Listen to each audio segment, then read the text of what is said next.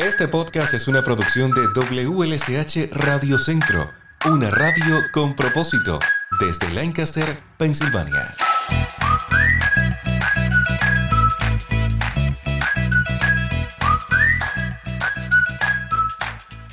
Iniciamos juntos este nuevo episodio del podcast de WLSH Radio Centro. Yo soy Lázaro Delgado, la voz que te acompaña desde este lado, con los temas que te orientan, te informan y entretienen en tus ratos libres. Temas que van desde las situaciones cotidianas, la moda, hasta la salud, como es el caso de este episodio. Hoy regresamos sobre un tema de suma importancia para la mujer, la salud femenina. Para desarrollar el tópico me acompaña la doctora Sara Ramírez.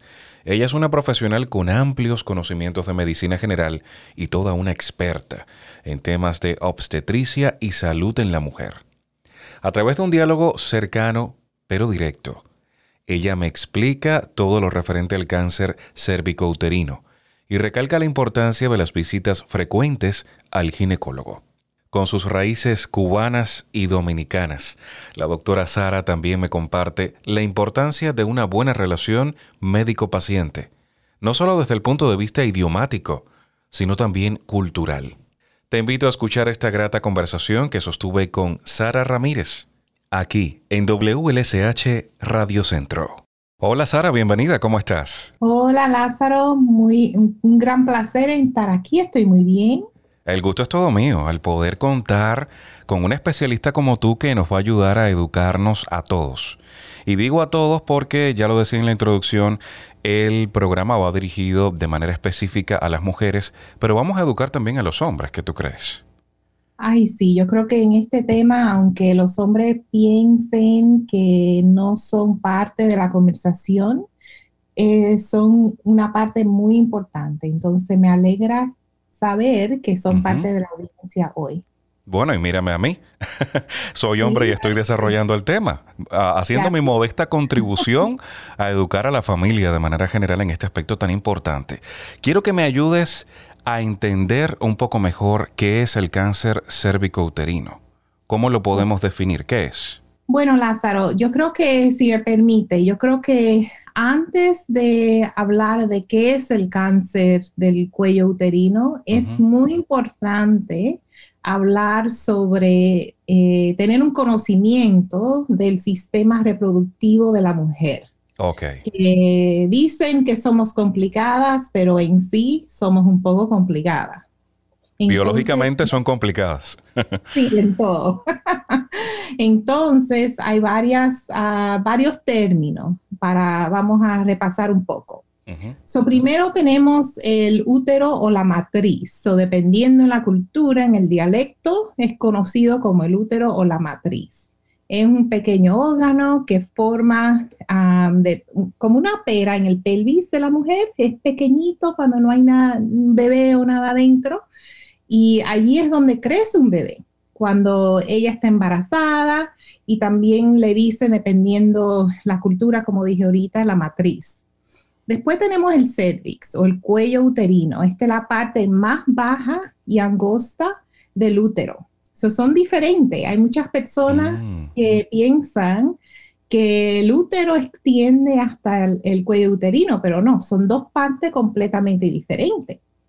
Y después tenemos el endometrio, que es el forro del útero. El forro se desprende y sale mensualmente cuando una mujer tiene su periodo. Eso es, es, algo que como un colchón, yo le digo a mi paciente algunas veces, imagínate que todos los meses tú creces un colchón. Por si acaso un bebito, un bebé se quiere implantar en el endometrio, en ese colchón y, y crece como se forma como un bebé. Bueno, eh, cada mes si no lo usa, bueno, lo pierde. Y ese es el flujo menstrual. Y obviamente tenemos los ovarios, las trompas de falopio, tenemos la vagina, pero importante para esta conversación hoy es también en, recordar que las células son las unidades más básicas de la vida. Entonces esto lo aprendimos, hay, gente que lo aprendió hace muchos años o recientemente. Todas las cosas ah, vivas están hechas de una o más células. Y estas son tan pequeñas que ni podemos verlas con los ojos, imagínate. Entonces, ¿por qué es importante saber eso? Es el cáncer del cuello uterino, es el cuarto tipo de cáncer más frecuente en las mujeres de todo el mundo. Eso es común. Y en los Estados Unidos, desafortunadamente, las latinas tienen, el, tienen los números más altos de cáncer en el cuello del útero. ¿Y por qué? O el cáncer cervical. ¿Por qué las latinas? sí, hay varias razones por esa y hay muchos mitos, pienso yo, por la cual las mujeres no, no se hacen los exámenes anualmente, el físico, o no van al, al, médico con la frecuencia que deben, uh, deben ir. Por ejemplo, en, en, la comunidad puede haber vergüenza eh, al tipo de, de examen. So, obvio, el Papa Nicolau es algo que puede ser eh, incómodo para las mujeres, pero... y para el marido, me pongo a pensar. Para el marido, porque abordábamos este tema en episodios anteriores. No siempre a lo largo de la historia el marido estuvo de acuerdo que su mujer fuera a enseñar sus partes íntimas a otra persona y mucho menos cuando se trata de un hombre. Aunque sea un especialista, siempre el hombre ha tenido un poco de, recelo con, con, la mujer y es que es una sociedad machista en la que vivimos, lamentablemente. Poco a poco las cosas han cambiado, pero no del todo. Es, es, verdad, exactamente. Y tú sabes que es difícil decir contra la opinión de su pareja. Entonces, si él tiene opiniones fuertes contra el examen, eh, es muy difícil para mujeres, algunas mujeres, ir a contra de eso. Entonces, se tiene que recordar que hacerse la prueba del Papa Nicolau es una parte vital de cuidar su salud.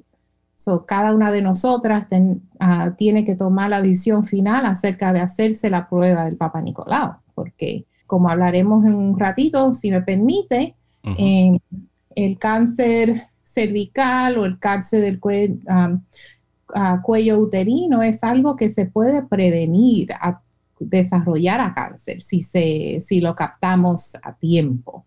Entonces, esa es la tragedia, que, que con un Papa Nicolás se puede detectar, ¿verdad? Entonces, habíamos hablado de estas células y, es tan importante hablar un poco más porque son estos cambios de las células abnormales en el, en el cervix o el cuello del útero que, detectamos con el Papa Nicolau. So, es muy importante hacerse esa prueba porque podemos, podemos curar y a veces podemos prevenir el cáncer cervical. A través de estos exámenes a través de estos exámenes, porque se detecta, eh, se pueden detectar cambios precancerosos, pero también se puede evitar prevenir con la vacuna contra el, virus de papiloma humano.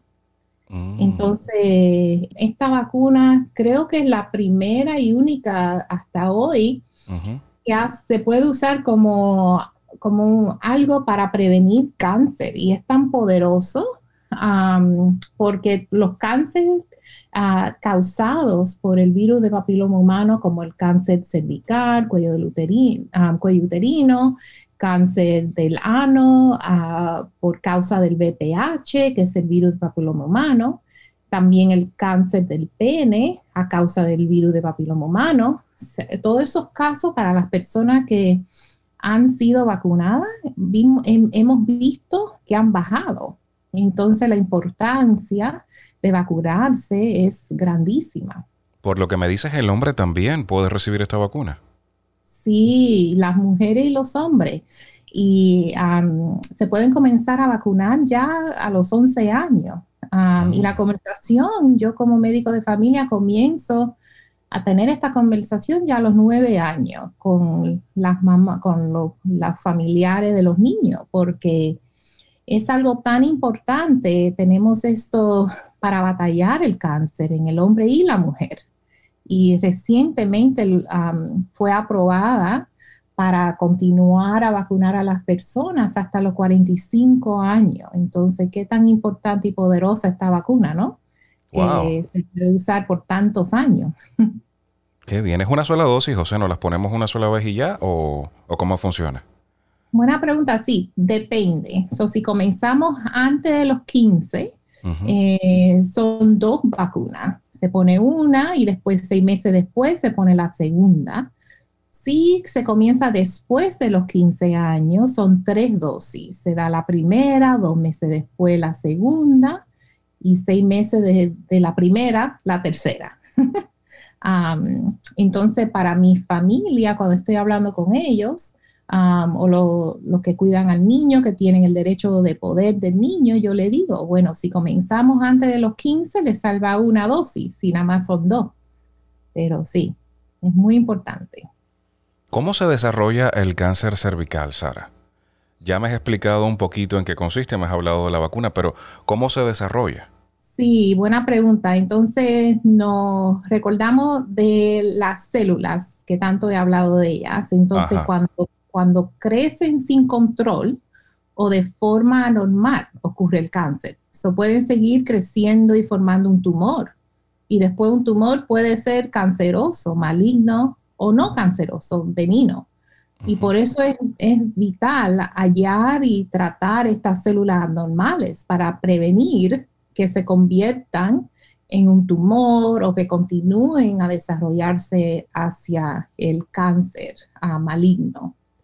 Aclárame algo, cuando me dices un tumor en esa zona, pues me imagino que sea como una especie de, carnosidad o algo así. Sí, exactamente. Es cuando crecen demasiadas células juntas y como que crece como, como dijiste, una carnosidad, pero en el cuello del útero o el, cuello uterino o el cervix, dependiendo en cómo lo llamemos, eh, hay veces que las células como que forman como una piel sobre el cuello uterino. Entonces se comienza a desprender en algunas personas del cervix, como cuando uno lo está mirando se ve como que está como levantándose del tejido que está debajo y también crece, eh, forma su propia... Eh, como su propia serie de, de, arterias, de vascular, para que para crecer así. Entonces, es algo que podemos evitar eh, si captamos estas células abnormales con tiempos. ¿Y existe algún tipo de señal que le dé a entender a la mujer de que esto está sucediendo en, el interior de su organismo? ¿O es un enemigo silencioso que, que no sentimos, que no vemos? Cuéntame si hay alguna señal, algún síntoma que nos ponga en alerta. Sí, bueno, eh, desafortunadamente la, mayoría de las veces no hay síntoma ninguno. Y cuando hay síntomas, esos síntomas pueden ser igual a muchas cosas, parecido a muchas cosas. Por ejemplo, hay veces que pueden tener un cambio em, a la regla, pueden manchar un poco más o la menstruación. Hay veces que pueden tener un flujo vaginal que sea atípico para ellas. Hay veces que pueden tener un poco de dolor en la pelvis. Eh, pero todos estos síntomas no son específicos para este cáncer, sino que son eh, similares a otras cosas que pueden estar pasando. Entonces, por eso digo yo que es tan importante, tan importante que la mujer se haga su examen ginecólogo eh, con, bueno, su médico de familia, si hace Papa Nicolau con una ginecóloga, obstetricia, con alguien para monitorear. También, eh, desafortunadamente, eh, la causa más común del cáncer del cuello uterino o cáncer cervical es el VPH. Esto también no tiene síntomas. El síntoma del BPH, que los tipos, bueno, vamos a, vamos a hablar un poco de eso. El BPH vas a creer que tiene como 100 tipos. Hay 100 diferentes tipos del BPH, del virus. y nada más. Son muchos. Son muchos, muchos, pero ah, nada más hay como hay dos, el tipo 16 y el 18, que son los más comunes para causar el cáncer del cuello uterino. Y hay varios otros que causan verrugas, pero no, eso no es cáncer. Entonces, cuando eh, uno se infecta con este VPH 16-18, pero no tiene síntomas. So, este tipo no causa verrugas. So, no causa una lesión fuera del cuerpo, algo como una verruga que uno ve y dice, ¿qué es esto, verdad? Entonces, la única manera de detectar que uno tiene el VPH es haciéndose el Papa Nicolau con la prueba ADN para el VPH.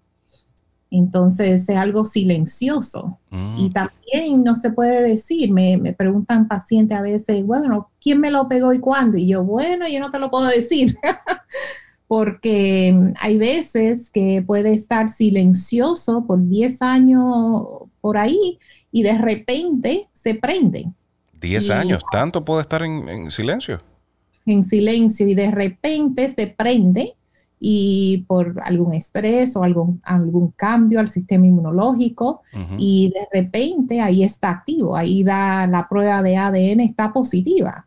Mm, no sabemos, no podemos saber quién ah, nos contagió, pero sí podemos saber que fue por una relación sexual. O sea, el método de transmisión es únicamente las relaciones sexuales, ¿o me equivoco? está correcto. So, el, eh, transmisión para el VPH es sexualmente.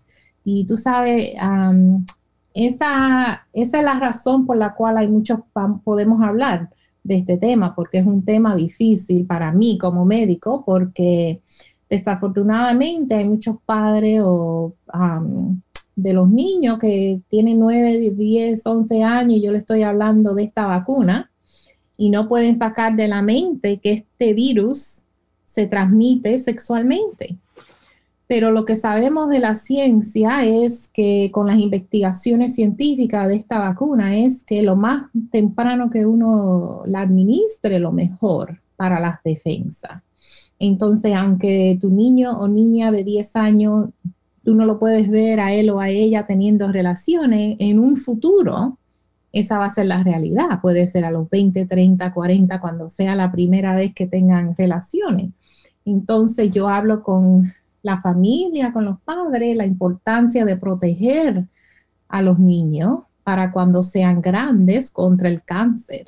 Eh, tan importante, tan importante. Me hablaba Sara de el cáncer cervicouterino, también me hablabas de el virus del papiloma humano. Están muy, muy entrelazados el uno con el otro. Quisiera preguntarte cuánto tiempo podría tardar en desarrollarse este tipo de cáncer en el cuello de útero de la mujer. ¿Es algo de ahora para ahora o toma su tiempo cada una de las etapas? Depende, depende en el sistema inmunológico de la persona.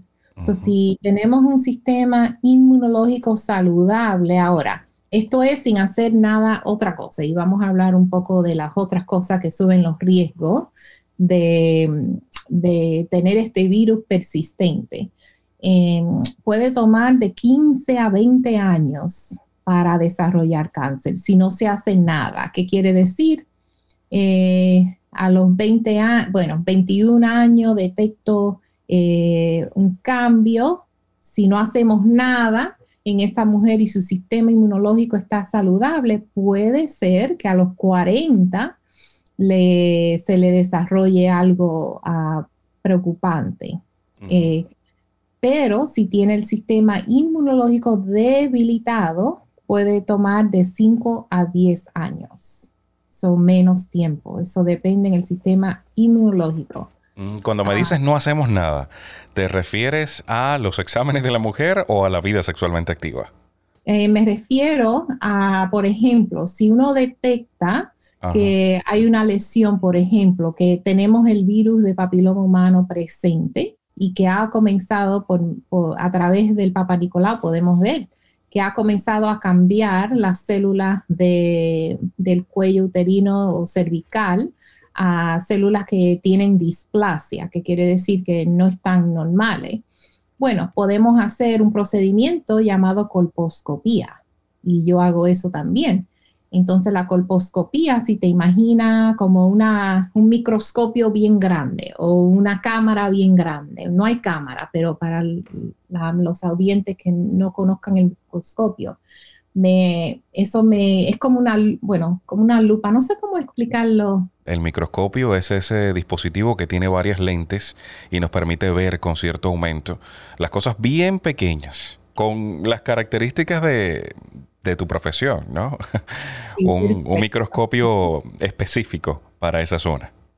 Sí, perfecto. Entonces, eh, con la colposcopía, ese procedimiento me permite con, a ver si hay áreas en la superficie del cuello uterino que me preocupan, que yo quiero coger una muestra para mandarle al patólogo. La razón por, es, por la cual hacemos eso es porque si el patólogo me dice, bueno, esta es una área que en este tiempo es preocupante y la debemos remover, yo puedo mandar o referir a la paciente a un especialista un, ginecólogo y le podemos hacer, por ejemplo, crioterapia, que es frizar la lesión o ablación térmica o otros procedimientos que quitan ese pedacito que está preocupante para prevenir que ese pedacito se continúa a desarrollar y crecer y,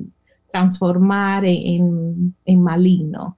Entonces, en ese, por ese método podemos prevenir que se convierta en algo maligno con metástasis, cosas así. ¿Y esto no afecta para nada la fertilidad de la mujer? So, la fertilidad no, pero dependiendo en el tipo de procedimiento que se le hace al cuello uterino, eh, si se le hacen muchas biopsias o se le remueve mucho tejido, dependiendo en qué agresivo uno tiene que ser con el procedimiento, hay que monitorearla más cercanamente porque después riesgo de insuficiencia cervical, quiere decir que cuando uno está embarazado, que se le vaya abriendo un chin eh, el cuello uterino donde vive el bebé, eh, hay que monitorear eso. Pero hay tratamientos que se le pueden hacer para eso, para prevención de, de que piel el embarazo. Y bueno, los especialistas saben más de eso que yo, honestamente. Eh, pero sí, pero eso es lo que quiero decir cuando dije, si se hace nada y dejamos que esa lesión que comience como células anormales, displasia, y hacemos nada y continúa a evolucionar con el tiempo y el tiempo, puede tomar, dependiendo en el sistema inmunológico, de 5 a 20 años, dependiendo. Mm, ahora una pregunta. ¿La vida sexualmente activa puede influir de manera positiva o negativa en este tipo de cáncer? Buena pregunta. Entonces, lo que sabemos es que, bueno, vamos a, decimos es que el virus de papiloma humano, BPH, el sistema inmunológico es que lo cura. Entonces, si uno tiene un sistema inmunológico saludable, puede curarse sí misma naturalmente. Em, pero hay cosas que podemos, que hacemos que puede eh, subir el riesgo de que eso no pase, de que no, uno no como aclare o, se mejore sí misma o se cure sí misma de esa infección. Hay veces que si uno ha tenido, comenzado las relaciones temprano en la vida o ha tenido a varios, varias parejas sexuales durante su vida, el cuello uterino ve diferentes tipos del BPH durante su vida. Entonces puede ser que eso le suba riesgo, porque la infección, si coge infección, no es que todo el mundo la tiene, pero es una infección muy común. Eh, el cuello uterino ve diferentes tipos del BPH más frecuente. ¿Tiene, sentido. Sí, sí, cómo no. Voy entendiendo. Mencionabas ahorita la vacuna, mm, que la puede usar tanto el hombre como la mujer. ¿Existe otra manera en la que el hombre pueda ayudar a la mujer en este tipo de dolencia, en, la cual la pueda prevenir de cierta manera? Bueno, el uso del condón. En su prevención de ser infectado para así no infectar porque no hay síntomas. los tipos de VPH que causan este cáncer no tienen síntomas.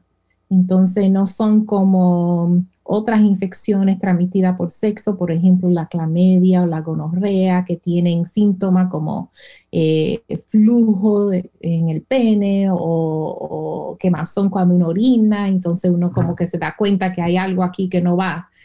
Eh, este virus no tiene ese síntoma para y para el hombre menos. Por, para el hombre, eh, dependiendo en la manera de su relación sexual, y para la mujer, si tienen relaciones sexuales receptivas por el ano, también le puede causar cáncer.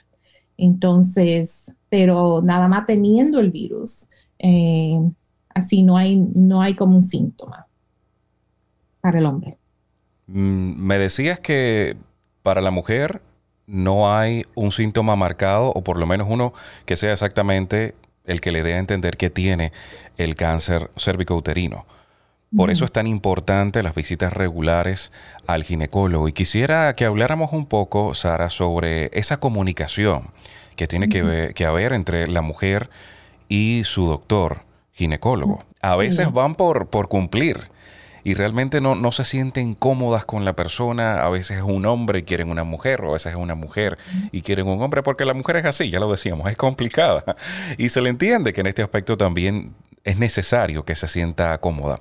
Pero quiero que me comentes sobre esa relación especial que debe haber entre paciente y ginecólogo.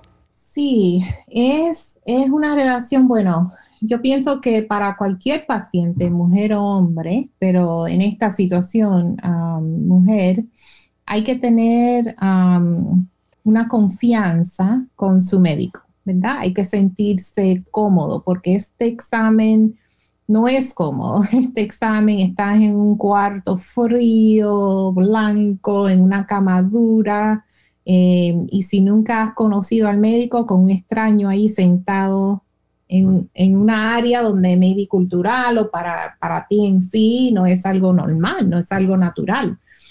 Entonces, yo eh, como médico de familia tengo la dicha de desarrollar muchas de las veces una relación con mis pacientes antes de esa cita, pero si no eh, tienen la fortuna de tener esa relación con su médico, lo que les recomendaría es maybe hagan una cita antes del Papa Nicolau con la persona bueno, con un médico o un proveedor de salud en la clínica que han elegido y hagan una cita para darle seguimiento a otro problema crónico. O hagan una cita para un físico regular que no incluya el Papa Nicolau. O hagan una cita, no sé, para hablar, para preguntar, porque así por lo menos en esa cita pueden conocer a la persona que le va a hacer el Papa Nicolau o el examen ginecólogo. entonces, puede ser que esa sea la oportunidad pero sí, es muy importante hacerse el examen. Es muy importante no dejar de ir al médico porque yo tengo muchos pacientes, por ejemplo, que los veo nada más cuando tienen algo que le duele. si no le duele, no lo veo. Ay, es que en nuestra cultura eso es normal. Decimos, nos acordamos de San Pedro cuando llueve. Única y exclusivamente cuando nos sentimos mal es cuando vamos al médico. Y no, la medicina preventiva está ahí. Y es muy importante, es muy importante. Entonces, eso fueron consejos y, y también eh, si al fin del día como médico yo trabajo para el paciente, ¿no? Es como que mm, ellos son mi jefe o mi jefa. Entonces, si yo no le caí bien, ok, busquen otra persona, pero busquen a alguien que le pueda hacer este examen, porque es tan importante, es tan importante. Muchísimas gracias, Sara, por acompañarme en este episodio. Pienso que sea la primera visita de muchas. Eh, así espero. Porque el tema realmente lo amerita. Y me ha encantado conversar contigo la facilidad con la que has explicado estos términos tan complicados. De explicar, me imagino, y complicados de entender para las mujeres que estén en situación. Pero te agradezco de corazón el haber desarrollado este tema conmigo en el día de hoy. Claro que sí, y, yo creo que es tan importante. Mira, yo fui a la escuela de medicina, hice una residencia, hice training adicional, bla, bla, bla, bla, bla, bla, ¿verdad? Para yo armarme con las herramientas de ayudar al paciente. Pero el paciente no viene a verme para que yo le dé una charla médica como yo aprendí. El paciente viene a mí para que yo le explique, le hable en una forma, de una manera donde él y ella o quien sea me entiendan. Y es tan importante porque yo, yo, me, yo siento que muchas veces la ansiedad que tiene el paciente nace de no conocer, de no entender lo que está pasando con su cuerpo. Y es por eso comencé yo hoy. Vamos a hablar primero de la anatomía, porque... Bien pedagógica, me gustó. es tan importante. No, y la cultura también es, importante porque a veces no, queremos un doctor que hable en español, ok, y, nos ponen enfrente a una persona que ciertamente habla el español y lo habla muy bien, pero quizás no entiende nuestra cultura. Y eso es importante también a la hora de descifrar a ese paciente que, que está delante. Le agradezco sobre todo que existan doctores como tú, latina, con esa mezcla, según me decías, de cubana dominicana Sí, sí, cubinicana, como me Por eso es que yo. te siento mi medio paisana. Ah, ya vi. Sí, por eso el acento me sale medio interesante. a veces me han dicho un poco cubano, un poco dominicano, un poco puertorriqueño. Yo no sé. Yo digo, no importa. Con tal de que me entiendan, eso es lo que importa. Muchísimas gracias, Sara, por compartir conmigo este tiempo. Hasta la próxima. Igual, gracias. Esperando que el tema haya sido de interés y ayuda, me despido. Soy Lázaro Delgado. Gracias por formar parte de la gran familia de WLSH Radio Centro.